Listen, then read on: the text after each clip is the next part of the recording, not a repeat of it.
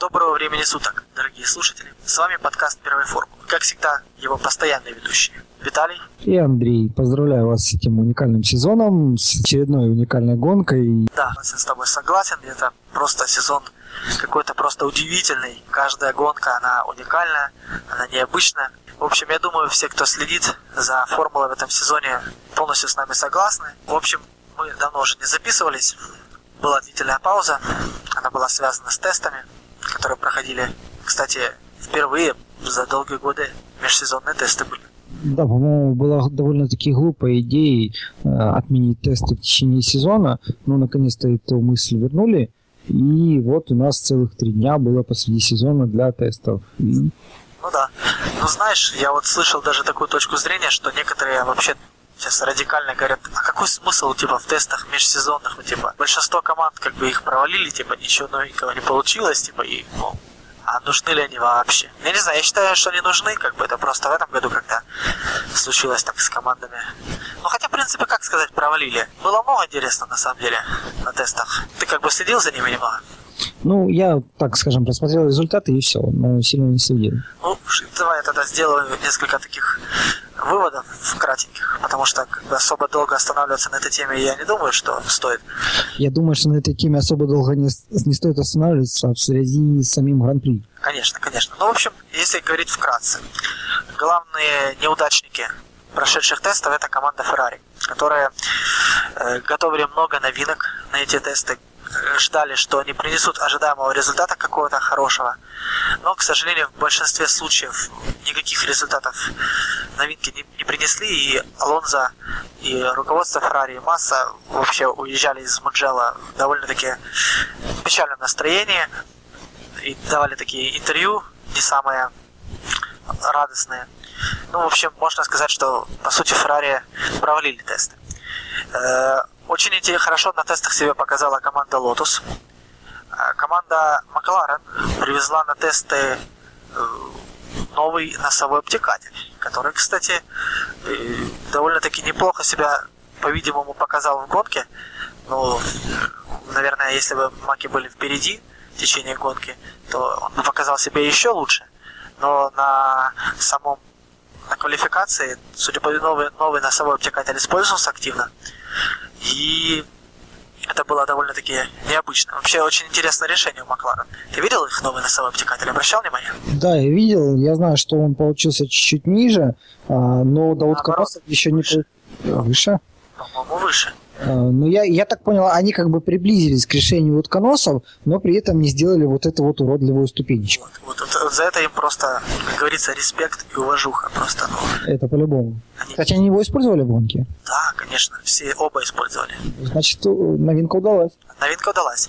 Э, также новинки привезли на тесты и Red Bull, но они так и не очень сильно, не, не сильно тестировались. Э, ну, как я понимаю, просто основная масса топовых пилотов тесты про проигнорировали, ну или команды посчитали ненужным присутствие основных пилотов, Макларены игнорировали. А, я тебе хочу сказать, дело в том, что не совсем проигнорировали тесты, и изначально такая вещь, на которых могут участвовать не основные гонки, гонщики, а какие-нибудь приглашенные. У тех же Макларен участвовал Терви. Ты вот когда-нибудь слышал эту фамилию? Терви? Терви? Терви. Терви нет, не слышал никогда. Вот. Э, у Каттерхэм Гонсалес какой-нибудь. То есть э, тесты это не обозначает, что они... То есть да, это вещь, как, когда в основном тестируют какие-то новинки, но кроме того могут тестировать и гонщиков для того, чтобы там через год, через два э, каких-нибудь гонщиков, для того, чтобы дать молодняку как-то себя проявить. А, и когда тесты убрали, это было одной из основных проблем. То, что не то, что команды не смогут тестировать свои новинки, но как бы какие-то возможности да по-любому есть, а то, что гонщики молодые не смогут себя никак проявить и банально закроется вход в Формулу-1. Ну да, новичков. согласен, согласен с тобой. Ну, в целом, скажем, маклареновские пилоты не, не принимали участие в тестах.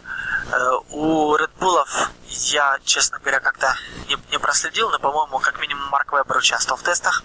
Насчет Феттеля я не уверен. Ну, в целом, э, Red Bull... Вебер точно участвовал, а вот Феттель сейчас проверил. Red Bull... Да, Феттель тоже был во второй день. Кстати, Red Bull оба были во второй день. Red Bull, кстати говоря, тоже привезли ряд новинок.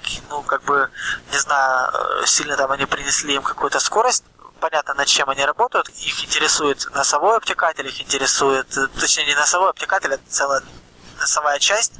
Изменить они хотят изменить систему выхлопную. Я так полагаю, придумать что-то такое эдакое, наподобие, как вот Мерседесы сделали. Ну, я думаю, Red Bull много что хотят изменить, учитывая, в принципе, ситуацию в чемпионате и сравнивая ее с предыдущим сезоном, я думаю, они много что хотят. Да, да и вообще видно, что Эдриан Юи в последнее время, когда его показывают, он все время в каких-то раздумьях, что-то смотрит, проверяет. Вот если в прошлом сезоне было видно, что человек как бы так вот находится, блаженствует, потому что сработали его идеи практически в течение всего сезона, ну, команда Red Bull мало каких новинки добавляла, потому что, ну зачем улучшать и так идеально практически. Ну, я думаю, что новинки они по-любому добавляли. На месте стоять в течение сезона нельзя. Я имею в виду, что, скажем, эти новинки не были так явно видны, и они так их явно сильно не тестировали, как вот... Э, я так думаю, что в прошлом году была какая-то просто одна вещь, которая по каким-то причинам в этом году то ли нивелирована, то ли достигнута и другими командами, по которой Red Bull имели большое преимущество, огромное Тут преимущество. Тут, по большому счету, скорее всего, о нем и речь. Да, вот, в принципе. И вот как Я... бы система вот этого, выдувная система сейчас представляет основной интерес для команды Red Bull. Как бы а, они все э, смотрят, как другие команды реализовывают подобную систему и хотят сделать что-то такое свое эдакое. Ну, зная Эдриана Нью, я уверен, что-нибудь да и сделают. Да, и потом такое сделают, что остальные команды, возможно, будут смотреть и о, почему мы до этого не додумались. Да. Да. Какие еще были такие сюрпризы на тестах? Это был наконец-таки объявлен новый официальный спонсор команды Zauber, который постепенно, вы помните, э, появлялся на каждом гран-при там по одному слову. То Out of Blue, то еще что-то. Это стал никто иной, как футбольный клуб Челси. Вот это вот реально сюрприз, я считаю. Ну, это не просто сюрприз, это сюрпризище, я считаю. Это, это нечто. Знаешь, в принципе, такие слухи ходили на самом деле, что это может быть футбольный клуб Челси. Но лично я и вообще я как-то ну, просто не ожидал, что такое может быть. Причем я так понял, это сотрудничество очень на высоком уровне. У Челси постоянно теперь на, во время матчей на рекламках крутится Заубер, а Заубер теперь постоянно на машине, соответственно, Челси. Это, по-моему, очень сильное достижение не только для Заубера, но, в принципе, для чемпионата Формулы-1. На самом-то деле футбол, как ни крути, а самый популярный вид спорта в мире. Ну да. Ну, я, по-моему, это сотрудничество даже с какой-то стороны взаимовыгодное, потому что как бы футбол себя рекламирует на новых полях, а команда Заубер, которая показывает в последнее время довольно-таки большой прогресс, получит дополнительную рекламу, которая, ой, как не будет им лишней. Такая реклама, когда в матче премьер-лиги внезапно щиты на футбольном поле загораются, там появляется надпись Заубер F1 Team. Я думаю, этого многого стоит. Знаешь, даже у меня гордость поступает за Формулу-1, когда на Челси появляется вот такая вот надпись. И сразу скажу, что это так скажем, соглашение не прошло мимо владельцев команды Заубер. Они премировали своего нового SEO, которая стала, как, как вы помните, это первая женщина, которая глава команды Формулы, это Маниша Гальденборн. Она получила треть акций команды в личной собственности.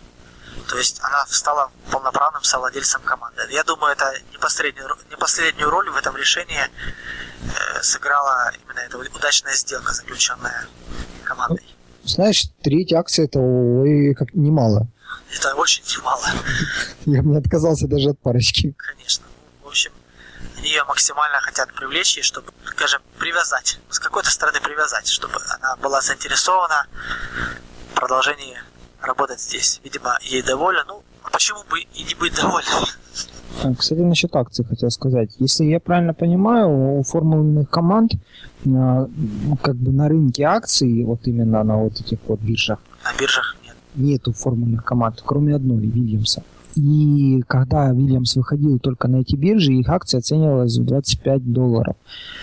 И, в общем-то, скажем так, они сейчас уже почти догнали этот, потому что в какой-то момент было а, почти 12 э, долларов И сейчас они уже почти догнали обратно цифру, циферку 25.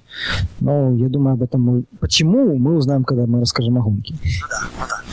Ну, вообще, конечно, выход Формулы-1 на IPO – это такая тема очень горячая, горячо обсуждаемая и в кулуарах Формулы, и, наверное, на многих форумах, посвященных э, этому виду спорта. То есть как это отразится на, на будущем автоспорта, э, сложно судить. И самые разные, самые противоречивые слухи ходят.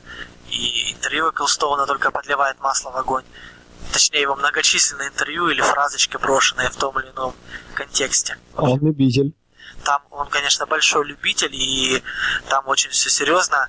Сейчас, как я понимаю, главная тема, которая обсуждается, это возможный уход или не уход Мерседеса из, авто, из Формулы-1. Э, то есть, как бы, э, самые противоречивые слухи. Кто говорит о том, что они останутся 100%, кто говорит, что не обязательно будут этот вопрос ставить на голосование акционеров. Э, там, как я понимаю, весь сырбор заключая, творится вокруг такой, такого очень тонкого момента.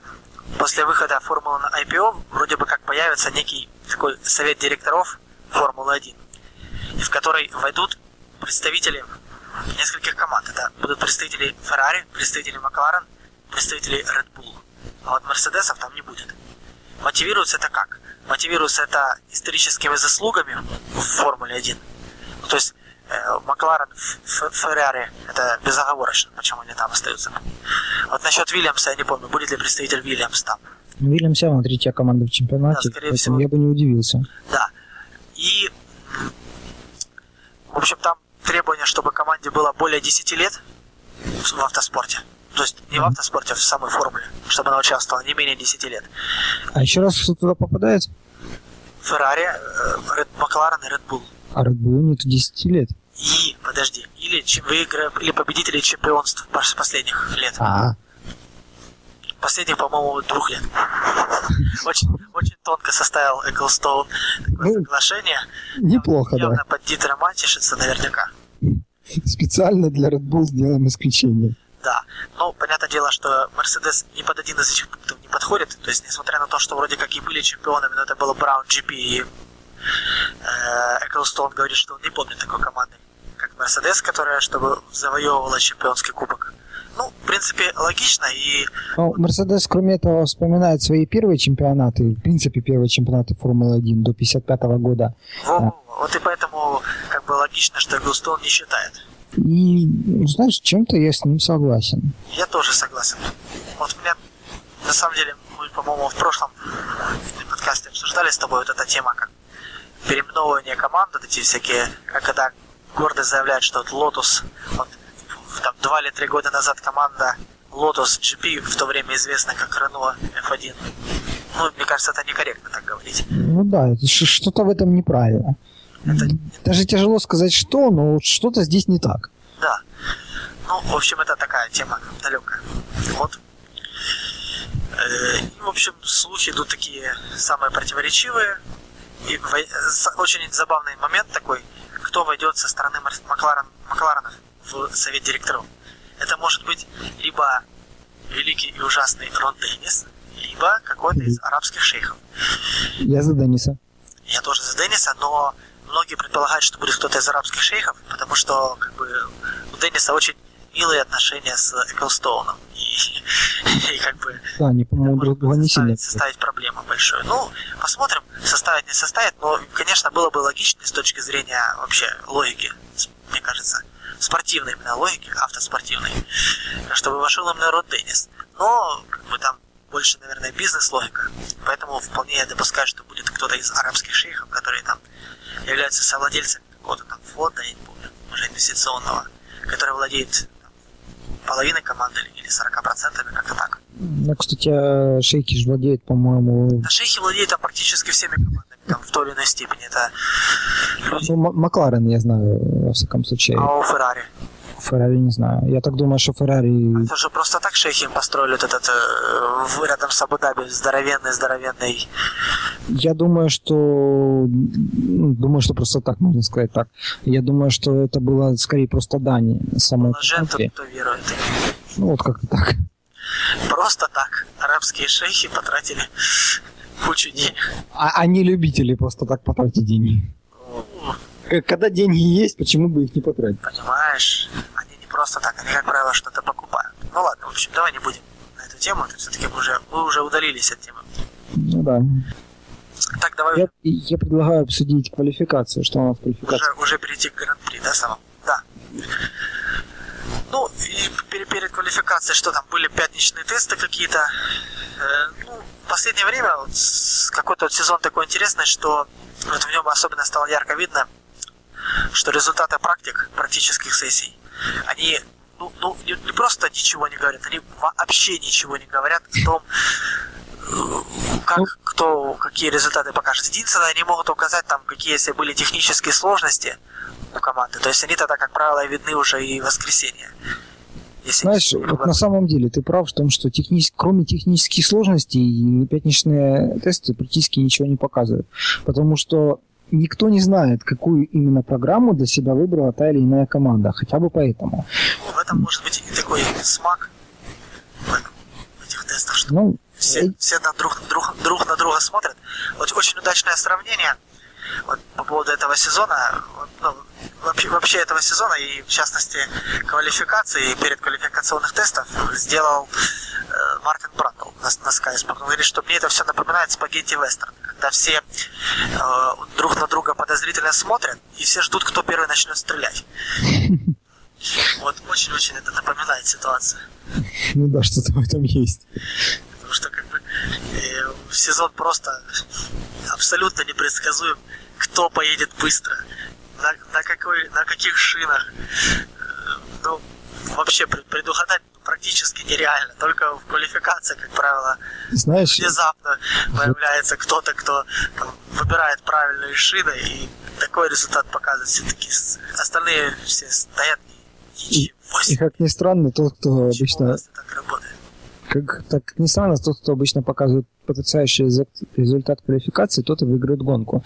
Но, знаешь, вот есть такая фишка, что в Гран-при Испании показывают, кто есть кто в чемпионате. То есть вот в этом, как ну, предыдущих чемпионатах, кто а, в Гран-при Испании показывал хорошие результаты, тот и хорошие результаты показывал в следующих гонках.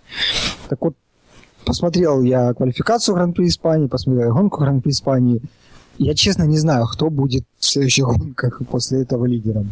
В принципе, Испания просто очень сложная трасса, технически очень сложная, для гонщика очень сложная, поэтому, в общем-то, такая ситуация и возникает. И, в общем, давай перейдем уже непосредственно к квалификации, с описанию событий, какие там происходили. Итак, сессия Q3, точнее Q1 сессия. Давай по порядку Q1. Ты, ты смотрел, ты больше меня расскажешь. Я, я, честно признаюсь, я смотрел только результаты. Поэтому... Ну, что можно сказать? И удивительное... Из удивительного, наверное, все же прохождение массы в Q2 и вылет Бруно Сена на Вильямсе. Я, я, я скажу, это не удивительно, но давайте для себя отметим. Давайте для себя отметим, что Бру- это Филиппе Масса прошел в Q2, да? Не, это что, что Бруно Сена не прошел. Да, давайте отметим, хотя они как бы показывали неплохие скорости э, в течение всей квали... Ну, не то, что неплохие скорости, скорее, скорее они показывали очень хорошую работу с шинами. То есть машина себя показывала очень стабильно. То есть и если остальные пилоты, как правило, жаловались на в той или иной степени на работу шин или на саму машину, то здесь как-то не было такого.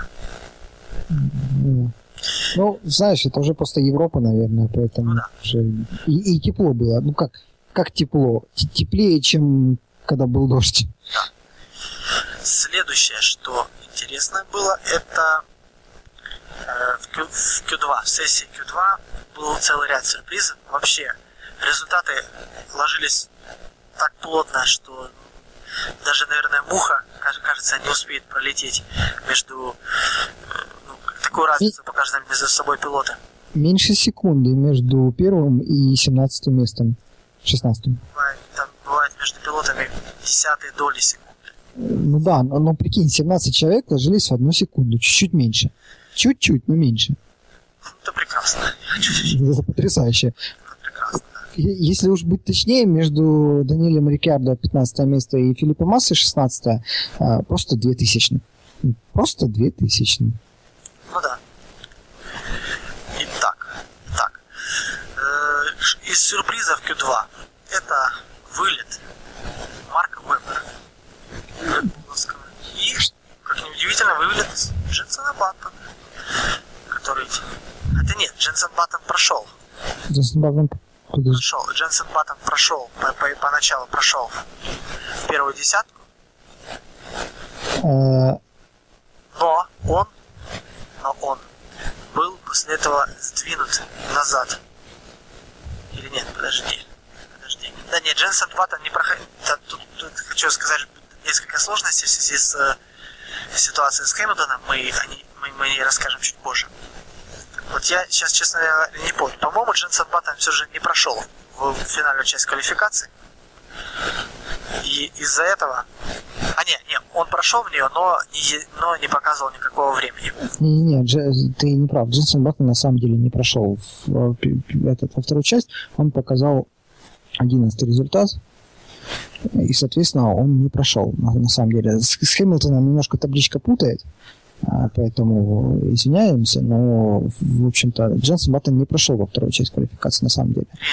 А, в третью, то есть. А в третьей, э, почему именно, во-первых, три гонщика не показали вообще времени, это...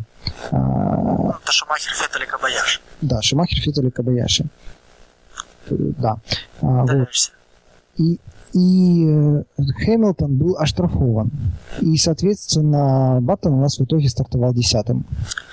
Да, ну на самом деле, в общем, давай осветим первую десятку, то есть получается с Хэмилтоном, если мы считаем первое время показал Льюис Хэмилтон, показал потрясающий просто результат на 5 десятых быстрее, чем все остальные. Потом был второе место показал невероятный пастор, и, и вот тут я, я хочу вспомнить то, что мы отметили для себя. Бруно Сенна не прошел во вторую часть квалификации, а Пастор Мальдонадо занял второе место. Да, вот это удивительно, действительно. Э, треть, третье место показал Алонзо, Фернандо Алонзо э, на Феррари, которая, опять-таки, хочу сказать, провальная машина Феррари. Тем не менее, Алонзо настолько классный гонщик, что он может даже, даже на корыте показывать какие-то результаты. Не, ну не надо, Алонзо занял последнее место аж во второй части квалификации, поэтому ну, как бы не такая уж плохая машина. Ну да. Ну, потом, э, потом Лотусы, Роман Горожан и Кими Райкинен. Э, следующий Серхио Берес на Заубере. Седьмое место показал Ника Росберг. Восьмое место показал Феттель на Редбуле. Девятым был Шумахер и десятым Камуи Кабаяши. Вот, прежде чем мы перейдем к Хэмилтону, я хотел заметить интересный момент. Помнишь, у нас с Мерседесы до этого момента очень неплохо выступали в квалификации, а сейчас всего лишь шестой-восьмой. Ну, тут, и, понимаешь ли... И то это без учета Хэмилтона, а так-то получается девятый, десятый, девятый. Квалификации э, большую роль играют правильно подобранные шины и хорошо настроенная машина для работы с ними. То есть многие вообще критики, есть, кстати, такие, которым мне нравится этот сезон, я я с ними в корне не согласен. Они говорят, что шины настолько ужасны, настолько плохи, что они превратили нашу любимую формулу в некую лотерею. И типа, мол, обгоны теперь не ценятся, мол, вот если раньше обгонов было мало, но они ценились, ну, не знаю, может быть, какая-то логика в этом есть, но я с ним в корне не согласен. То есть, давайте все будут ездить друг за другом паровозиком, а потом внезапно один там кого-то обгонит, и все будут в восторге там, танцевать от этого. Ну, ну это, это неправильно. Пусть лучше будет обзор. Сейчас, мне кажется, и обгонов много, и красивых обгонов хватает. В общем, это, мне кажется, отлично. Просто я в этом в таком темпе надо продолжать формуле. Это именно мое такое мнение. Знаешь, я согласен с тем, что обгонов много, это хорошо, а, но я могу все-таки согласиться с их мнением а, в одном единственном моменте. То, что шины ужасны шины ужасны. Здесь просто нечего добавить. На самом деле, если мы посмотрим, если мы посмотрим на конец гонки, обычно на, если смотреть на место на трассе, где нет траектории машины, где машины практически не ездят, там э, практически, ну, не знаю, можно собрать резину и сделать из нее новую шину. Так это же не ужасность, это фишка этих шин. Там а фишка. Выступ, выступ, э, представитель Пирелли откровенно выступал, что мы специально делали шины так, чтобы сразу было видно, что как только шина теряет свои кондиции, гонщик сразу начинает терять по, по секунде, по две, по три на круге. Это так не задумывалось. Это, мол... Не, не, ну если так задумывалось, что, что шины должны быть хреновые, тогда, тогда все нормально. Шины должны, типа, ездить ровно такой период, который, типа, вот он, какой-то оптимальный период у них есть, а после этого уже они должны сразу же показывать, что это они свой ресурс отработали. То есть они должны явным образом давать понять гонщику, что все, надо, надо нас менять. Знаешь, а мне больше кажется, что как бы, это, это мне напоминает ситуацию с программами. Если не можешь исправить ошибку, то назови это фичей программы. Не знаю, не знаю. Мне кажется, именно как раз я, по-моему, какой-то репортаж Sky на эту тему слушал. Там как раз они очень детально обсуждали этот момент и брали интервью тест-пилотов пирелевских и представителя Пирелли. Не знаю. Это, конечно же, не Бриджстоун, на котором можно было там откуда? От Испании до Монако проехать. Да, да, да, проехать Испанию, потом поехать на Монако и на Монако проехать там все, все круги и даже не менять шину, они, она дубовой была, она оставалась бы дубовой. Ну, это тоже, это перебор. Не, на самом деле там тоже был износ, но согласен с тем, что перебор. Но здесь как-то чересчур, мне, мне кажется. Было бы чуть-чуть, это можно было бы как-то растянуть. Были бы прежде всего претензии, что шины плохо изнашиваются. Нет, ну, если заказчик доволен, тогда все нормально. Нету разницы между... В большинстве случаев очень часто была очень плохо видна разница между хардом и софтом на, на Бриджстоуне, на некоторых трассах. Очень была практически незаметна разница.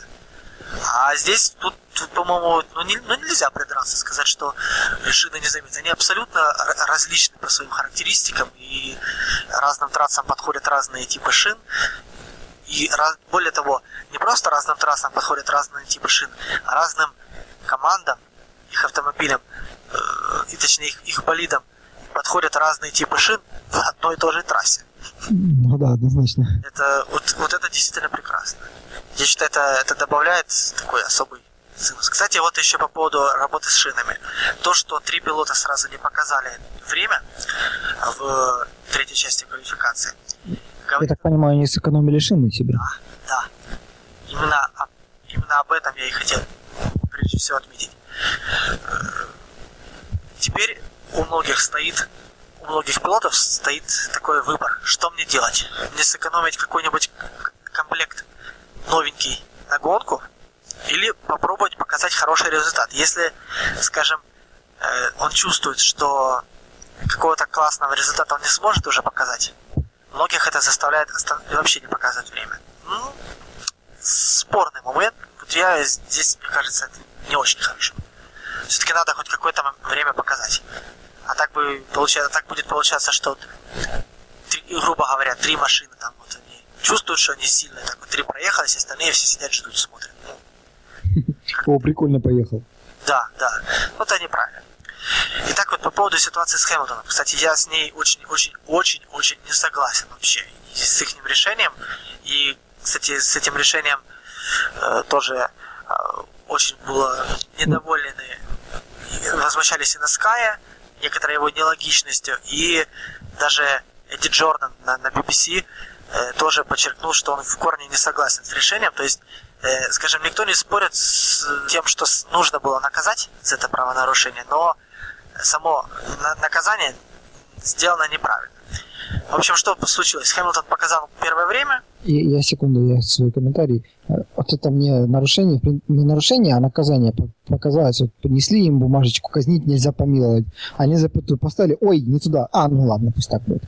Ну, это бред. Ну, в общем, получается, Льюис показал первое время, потом команда в, в конце, когда он уже ехал к боксам после проезда, потребовала его внезапно остановить автомобиль немедленно. Я так понимаю, буквально сразу же, как он закончил круг. Да. Э, как э, потом впоследствии рассказывал Мартин Уитмарш, э, ну, там довольно-таки сложная система топливная, и типа порой очень сложно определить, сколько там топлива находится. Ну, я понимаю, это, наверное, какие-то красивые отмазки, может, они пытаются найти. Но смысл в том, что внезапно, когда Льюис ехал последний круг, они, индикаторы начали показывать, что может не хватить топлива. Хотя, мол, типа до этого они показывали, что все в порядке с топливом, а сейчас они э, за, за последний круг, они буквально за полкруга начали там показывать очень противоречивые неправильные сведения, ну, какие-то сведения, и э, если бы Льюис не доехал, не остановил свою машину, то, возможно, не хватило бы одного, то есть не хватило бы топлива на литр экземпляра, который необходим стюардам для каких-то там своих исследований. И поэтому они потребовали остановить машину. То есть, как бы, когда Льюис остановил машину, всего топлива хватало. Но когда Макларены пришли и рассказали об этом стюарды, стюарды решили, что э, команда не довесила э, своего, свой болид и должна быть наказана. Причем наказание придумали гениальное. Поставили вообще в конец. То есть за, за Нараином Картихияном, который вообще показал время, ну, даже за гранью 107%. Ну, это, это, это бред. Ну, ладно бы вы не засчитали ему время в Q3 показано.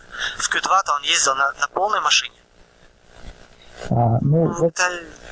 Я вообще не понимаю логики. В общем-то, я тоже не согласен. Я бы, ну, если бы уж и наказывать, я бы наказал на 5 мест. Да, опять. Ну, вот, вот это самое оно. Но, знаешь, ценность ситуации в том, что он опередил всех на полсекунды. Даже если бы ему туда еще литра два заправить, ну там, не знаю, дофига литров заправить. Да, литр, литр бы хватило. Ну да. А, кстати, его остановили, я так понял, в э, там, литр, баке было литр, ли, ли, да, чуть меньше, чем полтора литра, 1,4, по-моему, или 1,3. Да. А, вот. Но этого бы не хватило, чтобы доехать до конца, из-за к этому, в общем-то, стерты и придрались. Но ей, он обогнал на полсекунды. Долейте ему еще столько же, он, ну, ну, на 0,2 он, но все равно он был, был первым. Ну, как бы нет конечно, другого варианта. Конечно. Ну, в общем, это абсолютный бред. И впоследствии стюарды пытались оправдаться, они хотели сказать, что вот видите, мы не могли не наказать э, Хэмилтона, потому что иначе бы э, все бы остальные посл... ну, ну, другие в, в будущих гонках тоже останавливали бы свои болиды посреди трека и катили бы. То есть наливали бы мало топлива, типа э, и за счет небольшого веса пытали, выигрывали бы там, ну или показывали бы какие-то хорошие результаты в квалификации. Мол, типа по правилам там надо, чтобы машина доехала до боксов. Все. Ну, тут, тут еще есть тонкий момент, э, довольно тонкий. То, что в прошлом году в Канаде Хэмилтона была точно такая же ситуация. И тогда его не наказали. Э, как бы, во-первых, никто не начал так делать, во-вторых, у Хэмилтона повторилась данная ситуация. Но решили, что второй раз не простим спорно, опять-таки, я не понимаю, почему именно в, сам, в самый конец. Он, он 100% был с топливом необходимым в, в Q3, то есть в Q1 и в Q2. Даже если он там чуть-чуть не довешивал в Q3, кстати, вот кто контролирует довес, недовес? По-моему, там же какие-то весы тоже должны, там, по-моему, команда тоже говорила о том, что э, скажем, определенная доля вины есть и на некоторых людях с ФИА, которые следили за тем, там же машина, когда выезжает на трек, там какие-то весы вроде не проезжают где-то. И то есть можно было бы заметить, что если там был какой недовес на нашей машине. Ну то есть как бы команда, судя по всему, не была согласна с тем, что, скажем, у них был недовес. Они, видимо, пытались доказать, что как раз веса все хватало, но только техника дала какой-то сбой. Фишка в другом. Недовес – это вес всей машины, и, соответственно, ФИА взвешивает всю машину. Какая разница, какой там, какая разница на взвешивании машине ФИА, сколько там у них топлива. Им главное, чтобы им в конце квалификации дали литр топлива на диагностику. А, литра он, у Макларен бы не хватило. Соответственно, наказание. А вот интересно, э, у всех бы, не, в принципе, Льюис бы докатил бы до машины до бокса и сам бы. Или бы позвал бы испанских карабинеров, и они бы ему, то есть не карабинеров. На несколько километров катить машину, это круто. Почему бы и нет? Они бы ему с радостью помогли. Ну да. Особенно испанские люди, которые помнят прекрасные отношения Льюиса и Алонса. Да, да, да. Что-то было бы в этом интересно. Ну да ладно. Ну, в общем, мы получили такой результат, какой получили. Пастор Мальдонадо.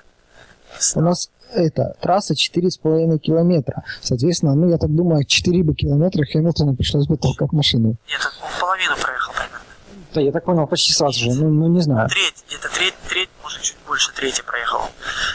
И он ну, проехал какое-то расстояние все же. Нельзя. Но чисто теоретически ему, может, стоило бы как-то развернуться и поехать ну, нельзя.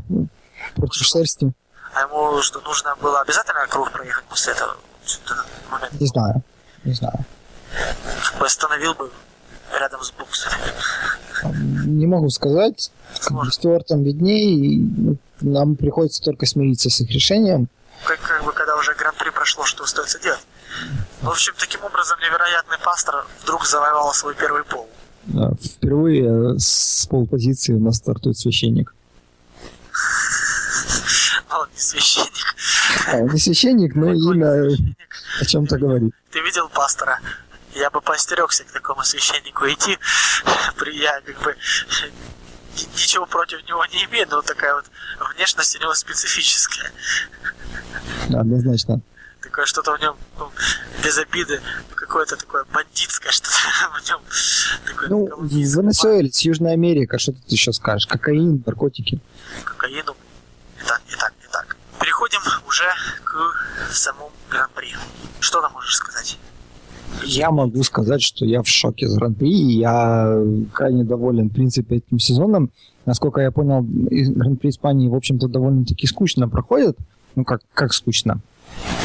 Обгонов немного на этой трассе. Трасса не сильно по- позволяет обогнать, но это Гран-при, может быть, я его не могу сравнить с Гран-при Бахрейна, но по сравнению с предыдущими годами это что-то, это что-то с чем-то, это, это просто вау. Да. Кстати, такой еще любопытный момент, который э, упустили в квалификации. Есть такая строка в регламенте, если пилот не показал никакого времени в Q3, то на старт он может выбрать любой комплект шин. Тоже очень важный стратегический момент. То есть не поехал, зато ты выбираешь, находишься в первой десятке и выбираешь любые шины. Замечательно. Очень-очень тонко. Соответственно, у нас три человека выбрали, что хотели. А, кстати, и давай-ка, что там у нас по компаундам? Кто на чем стартовал? По-моему, вся первая десятка стартовала на софте. А, да, я тебе больше скажу, на софте у нас стартовали, походу, все. Тут просто надо смотреть, тут все, все стартовали на софте, но э, у некоторых софт был новый, а у Да, да, некоторых да, софт про- просто либо, использованный. со- либо новые, либо использованные. Тут уже, да. Тут уже Ну, тоже, кстати, стратегический момент не, нехилый. Как, как минимум пару кругов на использованном уже нельзя проехать будет. это да. Ну, в общем говоря, гонка. Старт был очень такой интересный, радостный, чем-то для испанских болельщиков. Алонзо сразу вышел вперед, пастора не Как и ожидалось. защитить свою позицию. Ну, в принципе, это неудивительно. Было бы удивительно, если бы он сумел. Макларен, как, как было несложно догадаться, Льюиса сразу там сделал рывок, по-моему, позиции на 7 сразу. Это было бы странно, если бы он не сделал этот рывок.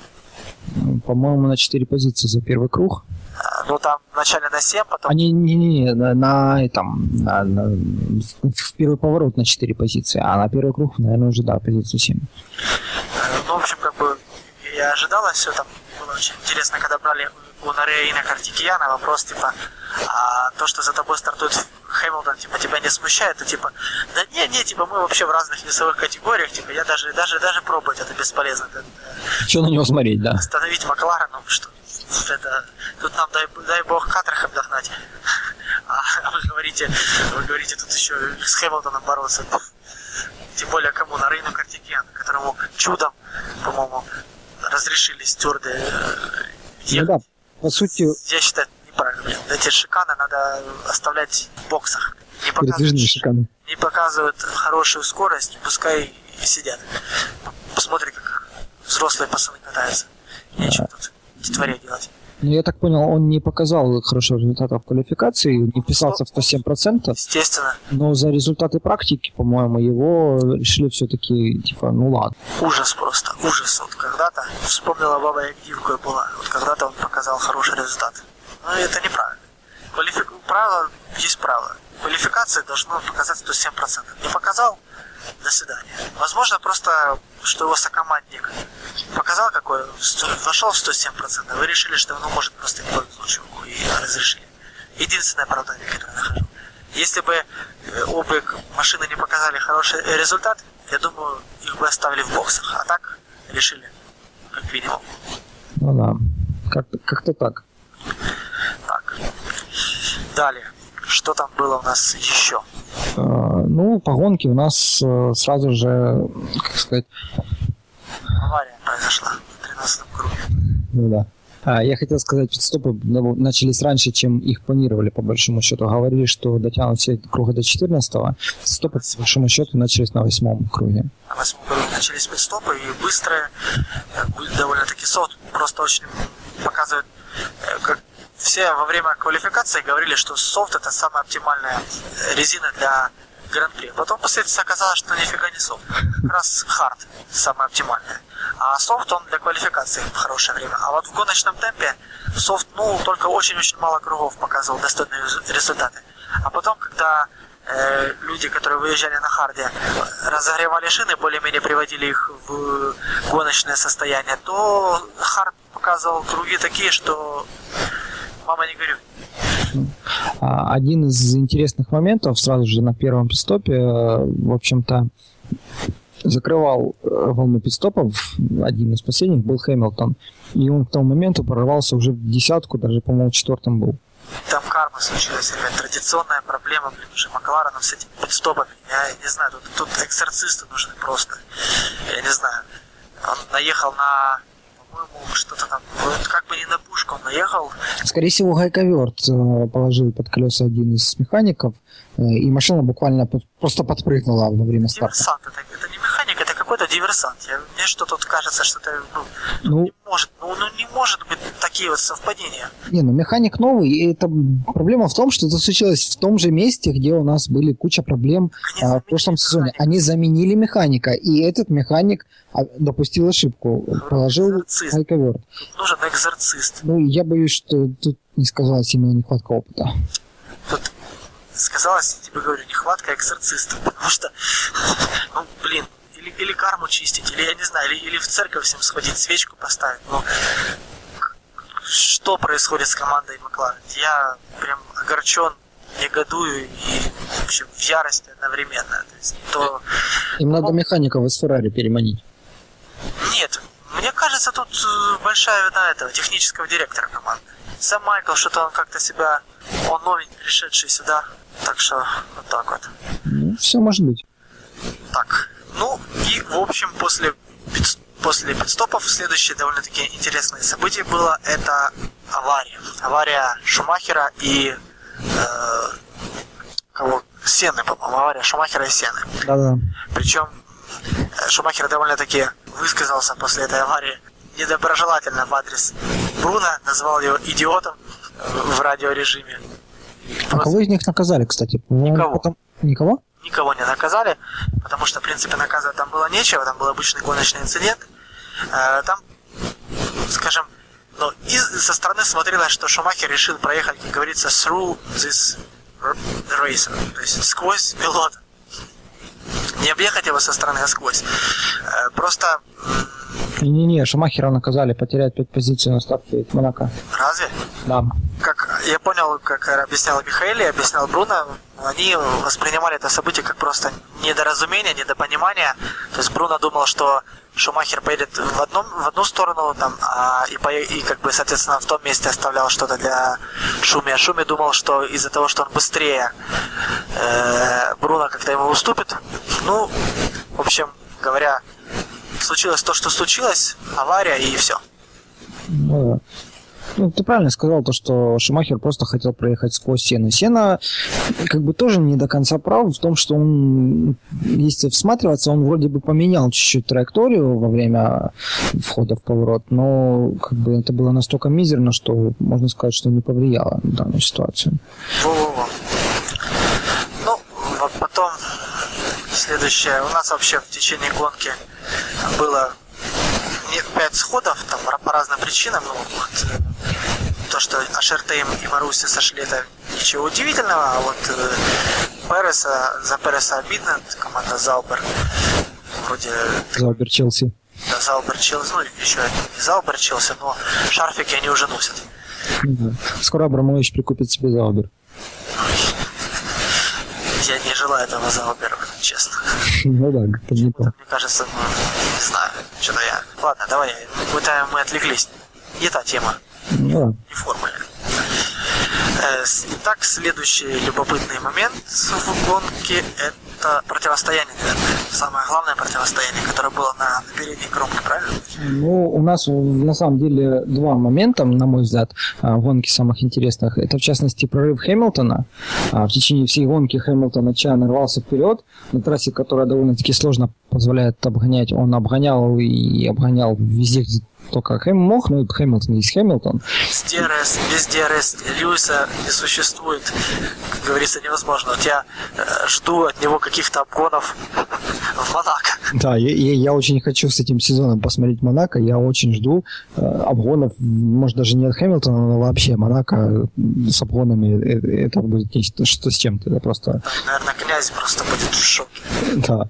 А вот насчет Хэмилтона у нас есть еще один интересный момент. Хэмилтон себя проявил в какой-то веке как человек, который может экономить шины. Он проехал всего с двумя пидстопами.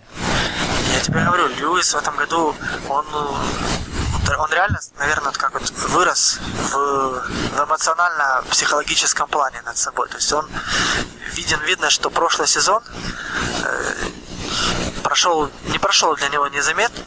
То есть он испытывал да, много сложностей. Он научился на своих ошибках, скажем да. так.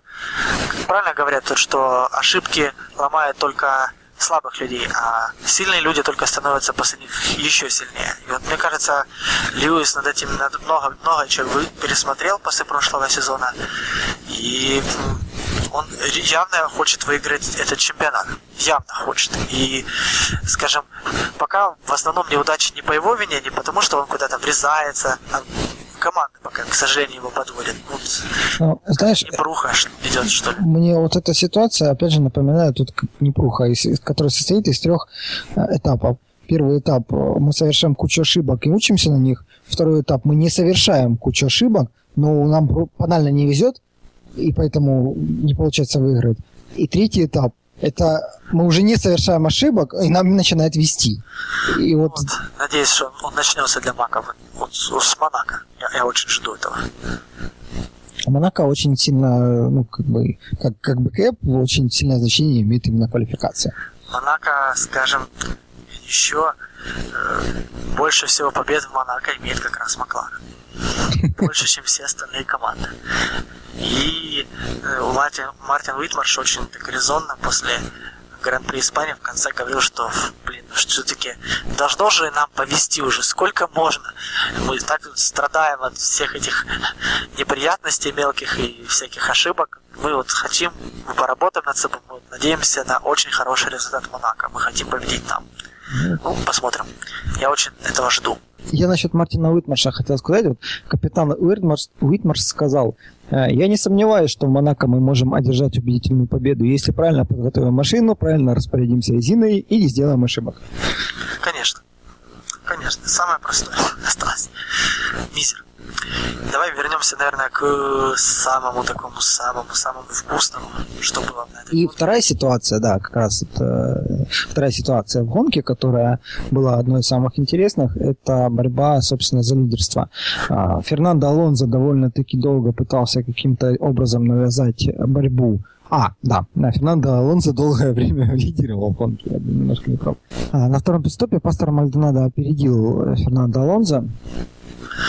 Вот. И, в общем-то, он запытался каким-либо образом ему навязать борьбу, но это у него, скажем так, мало получалось. Кстати говоря, кстати говоря, там еще был интересный такой момент. Во-первых, э, э, во многом помог команда, если не ошибаюсь, Маруси Virgin.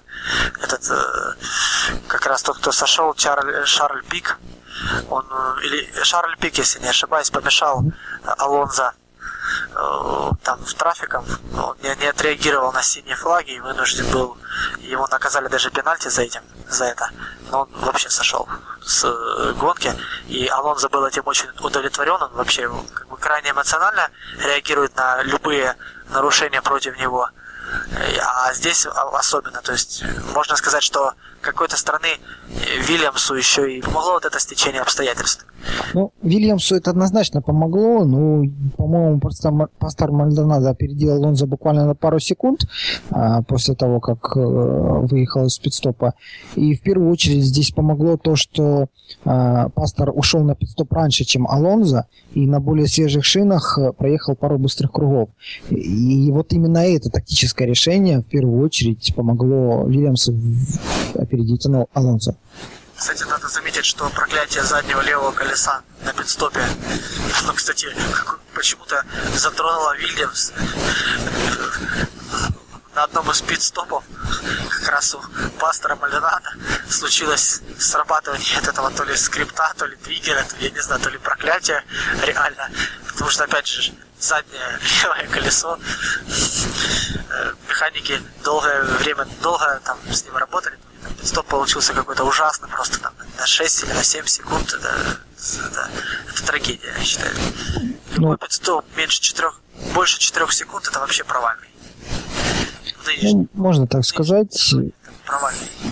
А я, я, наверное, не запомнил просто это пидстоп такой, это, но знаю, что вот эта вот проблема заднего левого колеса почему-то действительно преследует многие команды и тяжело конкретно назвать причину. И я так думаю, что это она подлежит анализу как бы не на уровне ФИА, что ли. Странно вообще. Ситуация довольно забавная. Так, э, что еще интересно? Объявим все же первую десятку победителей Гран-при.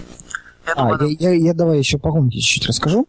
А, все-таки у нас Алонзо не смог навязать борьбу а, Пастору Мальдонадо, но на третьем отрезке гонки, на четвертом отрезке гонки 3 пидстопа, да? На четвертом отрезке гонки, соответственно, э, Райконин дал газу, что, говорит, что называется, как это, почему финны выиграют гонщики, они не успевают нажимать на тормоз.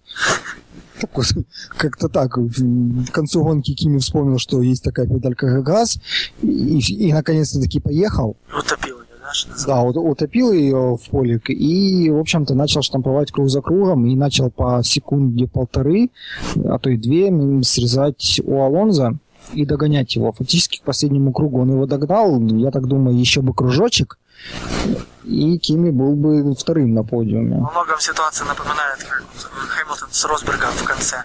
Тоже еще бы кружочек, и Хэмилтон Росберга бы уже сделал.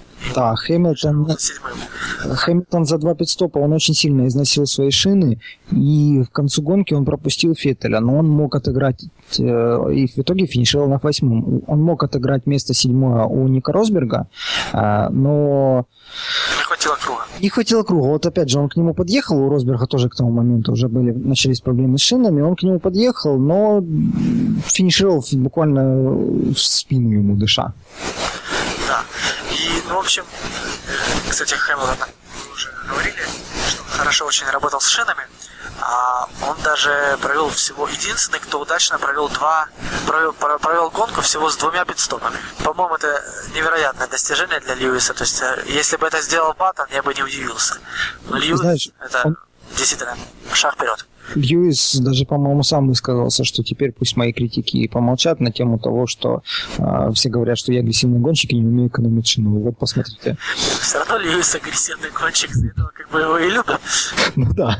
Итак, давай же объявим результаты. Ну, я думаю, в принципе, наши слушатели уже в курсе, э, как закончился Гран-при, но все же.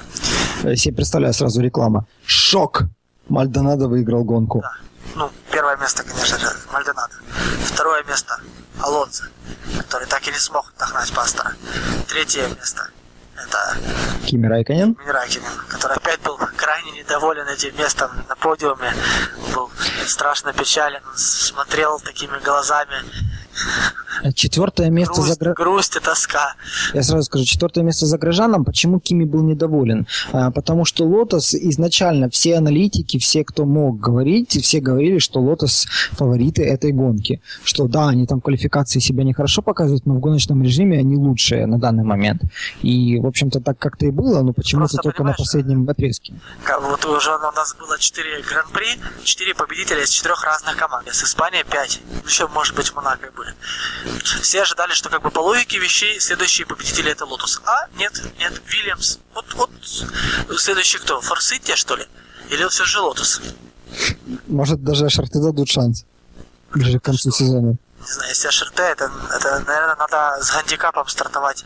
То есть, чтобы остальные команды кругов через 10 стартовали после HRT. То есть HRT поедут уже, потом через 10 кругов разрешат выехать из бокса остальным командам, пока они там выстроятся, дадут старт. И только в этом случае то и не уверен, а сможет выиграть гонку. Вариант. Вот, э, значит, Грожан у нас четвертый, довольно Рэконин третий. А кому и Кабаяши? Ну, это респект. Респект, уважение и все прочее. Зауберу, Кабаяши и, в принципе, респект и уважуха однозначно. Себастьян Феттель такой разочаровывающий результат для Red Bull. Я так понял, Red Bull этот момент ожидали. Ветель не очень, походу, ожидал, потому что... Вебер, к сожалению, прервал свое 4 гонки 4, четвертое место подряд а, и не попал на этот раз на четвертое место к сожалению. Да. А вот Red Bull, в принципе, ожидали, что в этой гонке у них будут такие результаты. Да. Ну, потом Росберг, Ника на Мерседеса седьмой, восьмой, девятый Макларены, Хэмилтон. Дженсен. Да. Десятый Ника Хилкенберг. Чуть не сказал Вильямс. Нет, Вильямс, он был давненько уже Форс Индия. Да, Форс Индия. Вот тоже довольно-таки... Ну, кстати, неплохой результат, если бы а, кстати, он впервые, Хилкенберг впервые выше, чем, по-моему, Пол Дереста. Это, по-моему, впервые в гонке. Он показывает результат лучше, чем Пол. Кстати, знаешь, интересный вот... Факт. Интересный о, факт. Оба гонщика довольно интересно. Хотя Пол Дереста меня довольно-таки немножко подразочаровывает в последнее время, но я как бы в обоих вижу какой-то такой потенциал неплохой. Возможно, не знаю. Ну, если у них будет хорошая машина, то вполне. А так то... Ну, да, без хорошей машины вряд ли что-то можно сделать. Да. Хоть... Э, потом у нас ну, Марк Вебер 11 Ну, дальше там уже не так интересно все это там. Торо Росса, Форс Индия, Феррари, Катархем и Маруся. А ну, в общем, ничего удивительного. Ну, да. Филиппе надо о чем-то думать. Филиппу надо Ничто не поможет, я не знаю. Но очень жаль. Очень жаль. Хороший гонщик. Алонзо второй раз на подиуме. Второй или, или нет? Подожди. А, второй, второй. Вот. Не просто на подиуме. Один раз же Шалонза, по-моему. Да-да-да, один раз он выиграл, сейчас он опять на подиуме, и Филиппа Масса просто ужасные результаты. Я не знаю, что Филиппу нужно сделать, чтобы... Кстати, вот тоже насчет ужасных результатов. Шумахер. Ужасные результаты. То есть, э, как, как правильно выразился этот, э, по-моему, Мартин Брандл сказал, что вот, э, скажем, кто-то есть, показывает Кими Райкинен, он добился за два гран-при больше, чем Шумахер показал со времен своего возвращения. Ну, радикальная оценка. Оценка довольно-таки радикальная, потому что Шумахер, ну, я больше пока склоняюсь, что ему пока не везет. Если прошлый сезон он как бы набивал руку, этот сезон ему пока не везет. Ну, знаешь, один раз случайность, второй раз как бы тоже случайность, а третий раз уже какая-то закономерность. Ну, пока что авария, авария, ну, 50 на 50 по вине Шумахера, скажем так. А, и вот, собственно, из этой аварии он сошел. Ну, в общем, гонка закончилась, но вместе с ней э, еще одно такое интересное событие. Надо уже, наверное, завершать наш подкаст. А я, я сразу вспомню, что у Фрэнка Вильямса был день рождения на, буквально в субботу перед гонкой. И, соответственно, пастор Мальдонадо сделал ему, я считаю, потрясающий подарок на день рождения. Подарок очень хороший. И очень жаль, что, э, скажем, Гран-при был несколько омрачен событиями после гонки. Наиболее такой яркий репортаж по этому поводу. Ты знаешь, кстати, что случилось? Случился пожар. пожар. Пожар, да. Пожар в боксах победителей. Э, Я не знаю, кто-то, наверное, какое-нибудь призовое шампанское пролил на горячий там, мотор. Там самый хороший репортаж получился у Скаев, потому что как раз в момент возгорания э, Тед Кравец брал, э, их репортер брал интервью у Ника Вурца э, который там сейчас тест-пилот команды Вильямс. И, в общем, как раз в момент, когда он брал, прямо за спиной у Ника там видно, люди празднуют в гараже, и такая вспышка пламени, и все в рассыпную оттуда. То есть э, там, получается, возгорание произошло э, в, рядом с машиной Бруно Сены в том моменте. То есть и машина Сены полностью уничтожена. Э, как я понимаю, там какая-то проблема была с топливом и, и керсом. То есть, скорее всего, причиной послужил, как ни странно, керс. То есть какая-то была то ли разряд, то ли что-то. И в порыве празднования механики, наверное, что-то там намутили. Ну, в общем, произошло то, что произошло. Это вообще ужасно. Это такие события. Как, очень хорошо, что все выжили. Никто, ну, как пострадавшие были, но как бы в основном пострадавшие там один был с ожогами небольшими, и то, который когда тушил, а остальные это в основном те, кто надышались парами. Ну, это, надышались ядовитыми испарениями. А так в целом все организованно, очень э, переживали все за, ну, чтобы э, сэра Фрэнка успели вывести, потому что, как бы, не дай бог, там сумятица, а человек все-таки как бы на коляске очень тяжело было бы. Не, ну, правильно сделали, хорошо, что вывезли. А, меня очень порадовал момент уже после этого пожара, то, что буквально все команды сказали, что вот у Вильямс там проблема, давайте мы им предоставим свое оборудование. У Вильямс там сгорели, там оборудование очень дорогое, на многие, наверное, тысячи, может даже на миллионы долларов, я не знаю, что там. Ну, я, судя по тому, что я видел, там сгорело все, практически, наверное, вся аппаратура, которая внутри гаража по обслуживанию машины и сгорели, наверное, компьютеры, которые находились на боксах, ну, которые находились на, на питлейне. Будем надеяться, вся информация была в облаке. Понятное дело. Информация они не потеряют, э, не беда. Да. Ну, в общем, в целом... Ну, я, я лично крайне доволен просто вот этим сам фактом какой-то солидарности Формулы-1, то, что у команд есть уважение друг к другу, что они готовы чем-то пожертвовать, что-то предоставить. Там особенно проявили себя команда Катерхем, Маруся, Форс Индия, они там, особенно Маруся, ну, то есть особенно Форс Индия и Катерхем, они там очень-очень активно да, в принципе, и Маруся тоже, они находились там все рядом, они... По-моему, Макларен еще так тоже неплохо с, ну, как бы выстоялись. А Макларены далеко находились, пока, пока они добежали, а именно а, ты имеешь соседи, соседи, соседи по гаражам, это, это да. очень организованно все это дело провели. Я, я имею в виду именно по поводу техники, то, что а Макларен... по поводу техники, да, Макларен с радостью сказали, что они поделятся с Вильямсом ну, своими. Короче, вот эта вот дружелюбная атмосфера Формулы 1, ну, меня лично очень сильно радует. Да, это замечательно. Ну, что, Андрюха, в целом мы, наверное... В целом все. Я предлагаю так напоржать, можно сказать, еще одну темку. Скандалы, интриги. А, да-да-да. Провокации. Последняя такая невероятная... Э, это... Представим себя желтой прессой. Да, представим себя желтой прессой. Такое очень интересное, неординарное событие. Дочь э, сэра Фрэнка Уильямса, Клэр, которая, кстати, говорят, продолжит дело отца.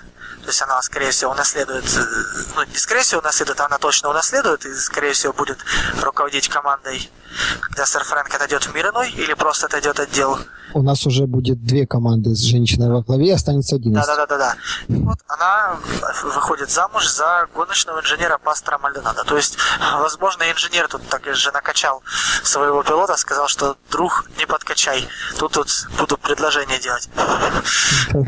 Кстати, там интересно, на допинг формуле проверяют инженеров. А какой допинг? Не, ну, какой-нибудь, который ускоряет реакцию. Да, это, это, может, да, по идее должны проверять, кстати, который ускоряет реакцию. Ну, по-любому есть такое. Ну, не знаю, я, не слышал такого. Да. Тут скорее машину на допинг проверять надо. Но машины и проверяют, собственно, Хэмилтон и попал.